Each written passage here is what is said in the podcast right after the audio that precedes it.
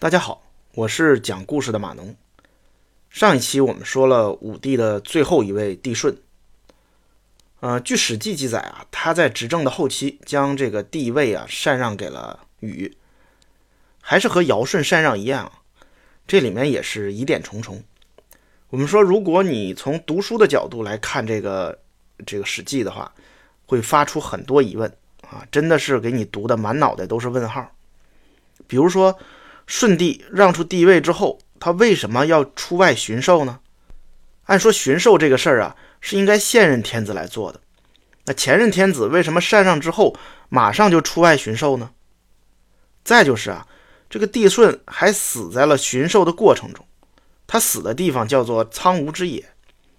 要知道，在帝舜的那个时期啊，巡狩基本到四月就可以了。苍梧之野这个地方基本已经到达了珠江流域了。而帝舜的势力范围呢，主要是在黄河流域。那去那么远的地方干什么呢？还有就是啊，史书中还记载过，尧都平阳，舜都是蒲坂，禹都安邑。你会不会有疑问呢？他们都是相互禅让的，这为什么都城还不一样呢？禅让完了就换个都城，这有这个必要吗？这个成本是不是有点大呀？最后啊，还有一个更离谱的问题。咱们来做一道数学题，来算一算关于帝舜和禹的年龄问题。按照《史记》记载啊，禹是颛顼的孙子，帝尧呢也是颛顼的孙子，他们算是同辈人。而这个舜呢，他的爷爷的爷爷和帝尧还有禹是同辈人。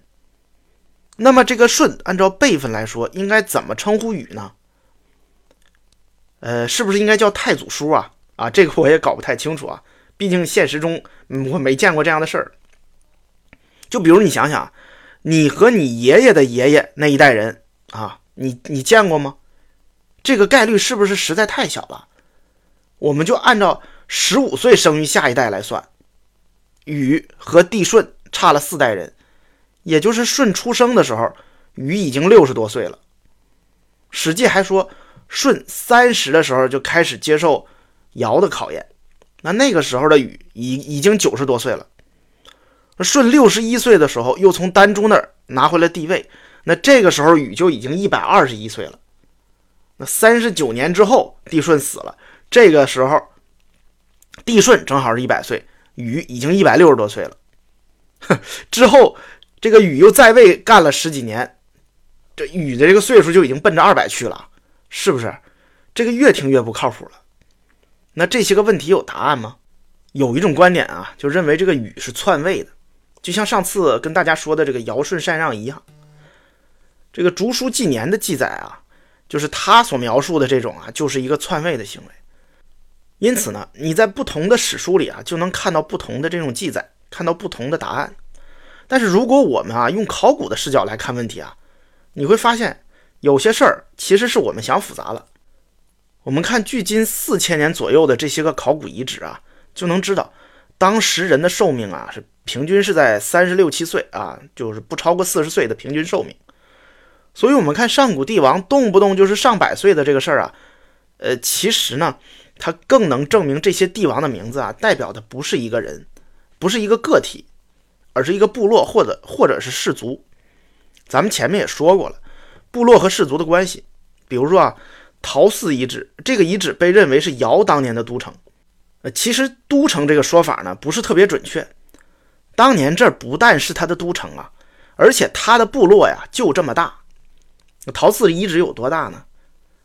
两百八十万平方米啊！这么说你可能没有什么太大的概念啊。咱举个例子，北大就是北京大学啊，在海淀中关村附近这个主校区的面积是多大呢？基本上。就差不多是两百八十万平方米，那陶寺遗址啊就这么大。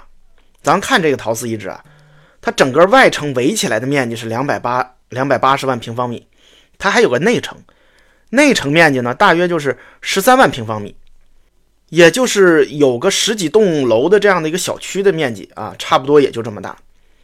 这个内城呢是王城，就是内城里面住的呀都是王亲贵戚啊。那个时候其实就已经阶级分化了。那我们说，在这个城里会有禅让吗？比如说在这个内城，这个王死了，那这时候就要到外城去找个品德高尚的老百姓，然后让他携家带狗的住进内城吗？原来内城里的这些王亲贵戚再都搬出来，肯定不是这样，对不对？所以说啊，尧舜禹他们都有自己的这么一座城，在这个城的范围内，他们就是王，在这个城里，他们就是父死子继的。那这么说，史书上说的禅让，那都是假的喽？呃，其实也不完全是。比如啊，还有一个和陶寺同时期的考古遗址啊，它叫做石某遗址。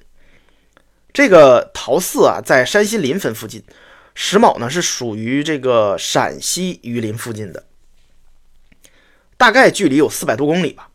专家们就发现，这两个古城啊，在当时其实是有贸易往来的。而且还有通婚的迹象，我们可以认为啊，在当时是有这样呃这样的方国是有很多的，他们之间呢会相互的贸易，并且呢进行文化交流，因此这些方国之间呢就会产生一个松散的这样的联盟，而联盟的盟主来规定和管理这些贸易的标准，还有组织文化交流等等这些问题，而所谓的禅让啊。